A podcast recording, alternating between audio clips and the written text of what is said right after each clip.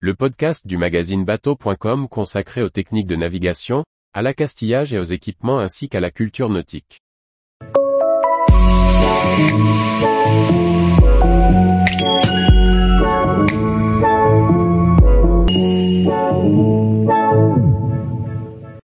Océan Volt Servoprop, désormais disponible pour les gros bateaux. Par François-Xavier Ricardou. Distribué par Enav System, les solutions de motorisation électrique Ocean Volt se complètent avec un système de propulsion complet disponible pour les voiliers jusqu'à 70 pieds ou 25 tonnes. Ce bijou de technique dispose d'une hélice à pas variable, pour s'adapter à toutes les phases de navigation, au moteur sous voile en drapeau ou en hydrogénération.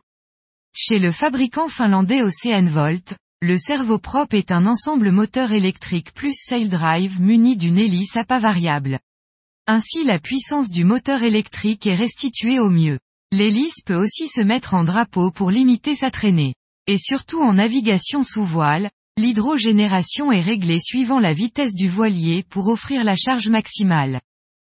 Pour l'instant le servoprop n'existait qu'en un modèle 12 kW sous le nom de servoprop 15 ce qui permettait de remplacer des moteurs thermiques d'une puissance maxi de 30 chevaux environ.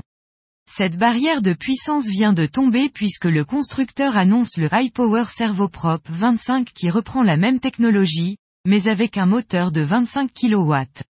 Désormais, ce modèle pourra venir en remplacement de moteurs thermiques de 60 à 70 chevaux. Ce qui ouvre sur le marché des grands voiliers allant jusqu'à 70 pieds. Avec son hélice à pas variable, le High Power Servoprop 25 peut être installé avec l'hélice orientée vers l'avant ou vers l'arrière. Le montage d'un sail drive avec l'hélice orientée vers l'avant augmente l'efficacité de l'hydrogénération, ainsi que la propulsion. Traditionnellement, les sail drive sont montés avec l'hélice orientée vers l'arrière, pour permettre le pliage de l'hélice, mais cela réduit toutefois l'efficacité du système. Pour la sécurité, Ocean Volt est volontairement resté sur un système 48V. En effet une des solutions pour augmenter la puissance du petit servoprop aurait été d'augmenter la tension électrique. Mais les hautes tensions sont beaucoup plus difficiles à gérer surtout sur un bateau.